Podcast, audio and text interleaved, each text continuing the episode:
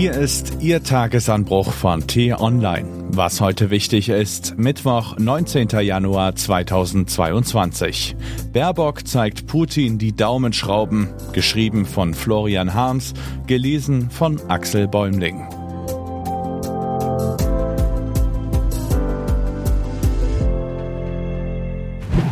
Baerbock knallhart. Annalena Baerbock kann Klartext, auch in der vornehmen Sprache der Diplomatie.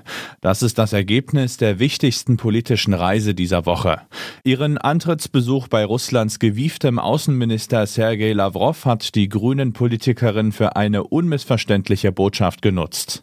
Moskau soll die Bedrohung der Ukraine einstellen, sonst zieht Deutschland Konsequenzen.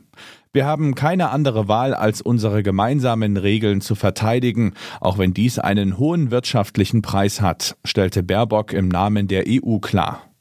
Entscheidend ist der zweite Halbsatz. Putins Chefdiplomat konnte ihm eine Drohung entnehmen. Greift Russland die Ukraine tatsächlich an, wird Deutschland die geplante Ostsee-Pipeline Nord Stream 2 versenken. Nicht im Meer, sondern im Aus. So bestätigt es heute Morgen auch die Chefin des Verteidigungsausschusses im Bundestag, Marie-Agnes Strack-Zimmermann, im Gespräch mit den T-Online-Reportern Sven Böll und Tim Kummert. Eigentlich hätte das längst klar sein müssen, doch weil sich in der Regierungspartei SPD jede Menge außenpolitische Traumtänzer tummeln, die für Putins Säbelrasseln größtes Verständnis zeigen und weil auch Kanzler Olaf Scholz lange herumgedruckst hat, ist Baerbocks Satz jetzt so wichtig. Zum ersten Mal hat die Bundesregierung den Kraftmeiern im Kreml öffentlich klargemacht, bis hierhin und nicht weiter. Wir sind immer bereit zu fairen Verhandlungen, aber wenn ihr eure Soldaten über die Grenze ins Nachbarland schickt, werden wir nicht mit Wattebällchen werfen, sondern hart reagieren. Diese Ankündigung ist umso bemerkenswerter, weil Deutschland sich in einer Zwangslage befindet. Wir sind abhängig vom russischen Erdgas, das bislang zum großen Teil durch die Ukraine Richtung Westen strömt. Falls also Putins Generäle bei einem Einmarsch die Leitungen kappen sollten, womit viele Militärs rechnen, würden sich die deutschen Gasspeicher schnell leeren. Dann gingen hierzulande entweder viele Lichter aus und blieben viele Wohnungen kalt, oder die Bundesregierung müsste sich Hals über Kopf darum bemühen, dass die Energieversorger mehr amerikanisches Flüssiggas, mehr französischen Atomstrom und mehr Erdgas aus arabischen Diktaturen einkaufen. Angesichts der ohnehin galoppierenden Preise kämen auf viele Haushalte noch höhere Kosten zu.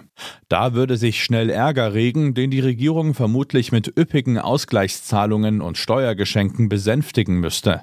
Schließlich hat sich die SPD auf die Fahnen geschrieben, Bürger mit geringen Einkommen zu entlasten. Wir dürfen davon ausgehen, dass Baerbocks Botschaft in Moskau verstanden worden ist. Ob Herr Putin sich davon beeindrucken lässt, bleibt offen. Die Kremlologen wispern, der Präsident habe die Diplomatie längst abgeschrieben und höre nur noch auf die Kommissköpfe in seinem Sicherheitsrat. Er wolle nun partout sein politisches Erbe bestellen und sich im Dienst des großrussischen Nationalismus unsterblich machen, indem er so weit wie möglich die alten Sowjetgrenzen wiederherstellt. Wladimir der Große. Es ist eine Weltsicht, die nicht mehr in die heutige Zeit passt. Deshalb rückt die zerstrittene EU nun wieder zusammen. Deshalb ringt sich die Bundesregierung endlich zu einer klaren Haltung durch und legt die milliardenschwere Pipeline in die Waagschale. So ist das in der globalisierten Welt. Innenpolitik geht nicht ohne Außenpolitik. Alles hängt mit allem zusammen und am Ende zählt, ob man eine klare Linie hat. Was heute wichtig ist. Die T-Online-Redaktion blickt heute für Sie unter anderem auf diese Themen. Die Grünen galten bei der Verteilung der Kabinettsposten als Verlierer. Durch die Zusammenarbeit von zwei Ministerien wollen sie nun eine Revolution auslösen.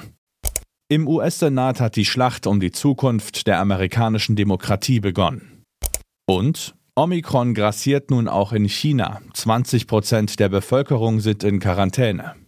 Diese und andere Nachrichten, Analysen, Interviews und Kolumnen gibt's den ganzen Tag auf t-online.de. Das war der T-Online Tagesanbruch vom 19. Januar 2022, produziert vom Online-Radio und Podcast-Anbieter Detektor FM.